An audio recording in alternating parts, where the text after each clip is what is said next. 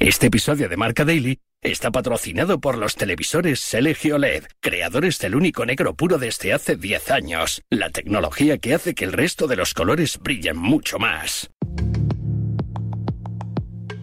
El año pasado lo, lo, pasé mal y hoy en la celebración había una foto cayéndome y me he acordado de cada vez que me caí, me he acordado de cada vez que no me salían las cosas. Eso es lo jodido de ganar un mundial, porque cuando tú ahora vienes y dices, ay, mira que todo bonito, te acuerdas nada más de lo malo, pero me ha servido, me sirvió mucho para este año, me sirvió mucho para este año. Hemos ganado muchísima consistencia, que era lo que el año pasado, sinceramente, no hizo perder el mundial.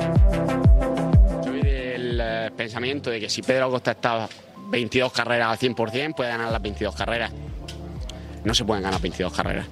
Pero eh, el objetivo es ese, ¿no? El objetivo es ganar todas las carreras, ser competitivo todas las carreras. Es verdad que este año hemos fallado poco, es verdad que este año hemos fallado poco.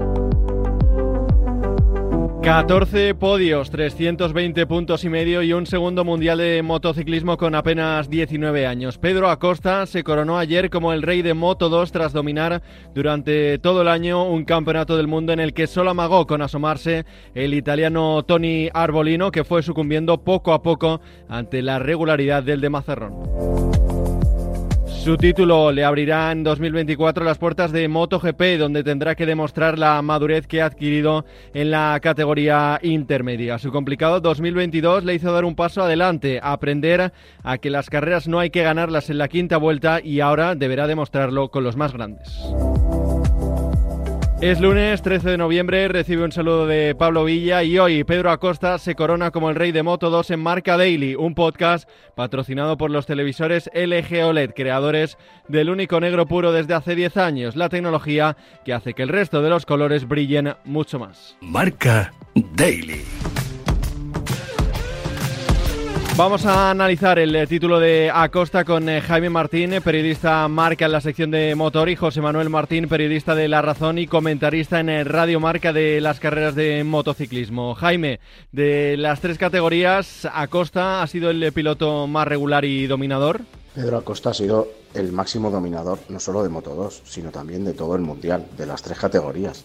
Siete victorias, 14 podios, lo dicen todos sus números no ha dejado ni las migajas para sus rivales. Por eso se ha convertido en campeón, faltando todavía dos citas por disputarse. Es el presente y es el futuro, pero sobre todo ha demostrado un dominio brutal con esta moto. También su equipo le ha ayudado y esa adaptación del año pasado le ha servido como aprendizaje para que esta temporada solo tuviera un fallo en carrera, el de Francia con esa caída en la que se cebó persiguiendo a Arbolino, su único rival, si se le puede llamar rival, a lo que ha hecho Tony este año.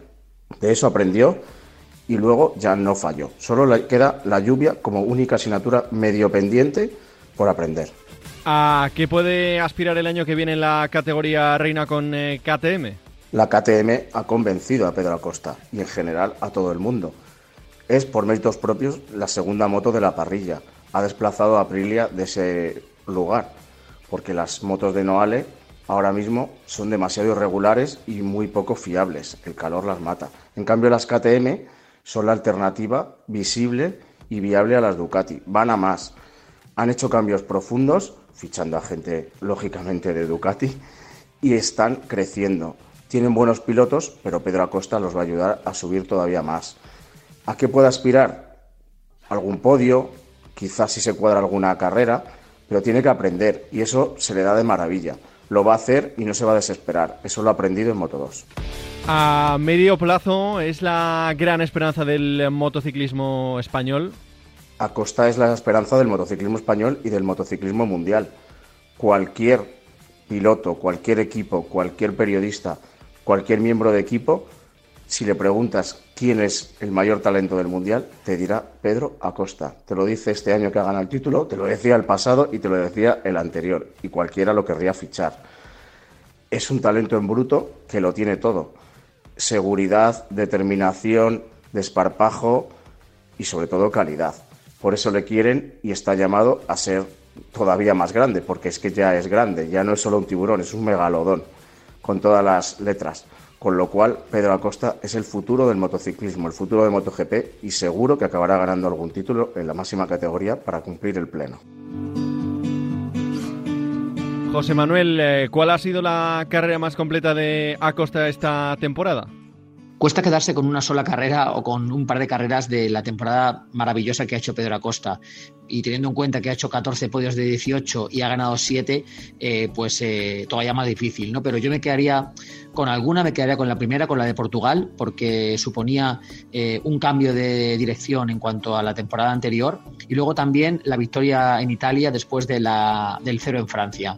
Creo que él no se perdona esa, ese cero, o le costó mucho pasar la página y ganar en Italia con más de seis segundos de ventaja sobre Antonio Arbolino, que además ha acabado siendo su máximo rival, pues creo que dice mucho de, la madurez del murciano. Tras proclamarse campeón del mundo, se acordó de ese año 2022 en el que lo pasó mal. ¿Fue clave en eh, su madurez? No es que se haya acordado de la temporada pasada, de la primera temporada que tuvo él en Moto 2, es que la ha tenido en mente en cada minuto, eh, incluso del invierno anterior, cuando se puso a trabajar como un loco para darle la vuelta a una situación que no le había gustado. Porque llegó a Moto 2, eh, muchos pensábamos que podía volver a ganar el Mundial a la primera, como hizo en Moto 3, y se encontró con una realidad distinta, que le costó adaptarse a la categoría, que le costó terminar carreras, que le costó evitar errores y solo al final, eh, después de la lesión en, el fémur, de la ruptura de fémur, parecía el Pedro Acosta que podía dominar, pero ya llegó tarde para luchar por el título. Así que este año ha cambiado totalmente el chip, eh, se ha autoimpuesto casi la perfección, ganar siempre que fuera posible, estar siempre en el podio, no, no cometer errores y bueno, el resultado ha sido una temporada prácticamente perfecta y un año en el que creo que la categoría de Moto 2 se le ha quedado súper pequeña al murciano. ¿Dónde está el eh, techo de Pedro Acosta? el techo de Pedro Acosta está altísimo. Eh, es muy difícil decir dónde, porque es verdad que es un deporte pues complejo, eh, que puedes tener lesiones, que cambia mucho de un año para otro. Y bueno, solo hay que ver el caso de Mar Márquez, ¿no? que llevaba ocho mundiales, varios consecutivos, parecía que podía ganar los que quisiera y mira, llega una lesión, llega un problema y ahora le está costando mucho volver a ser el mismo. Así que teniendo en cuenta eso, creo que Pedro Acosta es uno de los elegidos, es uno de esos pilotos que aparece cada poco tiempo, que tiene la velocidad, que tiene el talento, que tiene el carisma y creo que en, MotoGP va a ganar carreras y te voy a decir que va a ganar mundiales.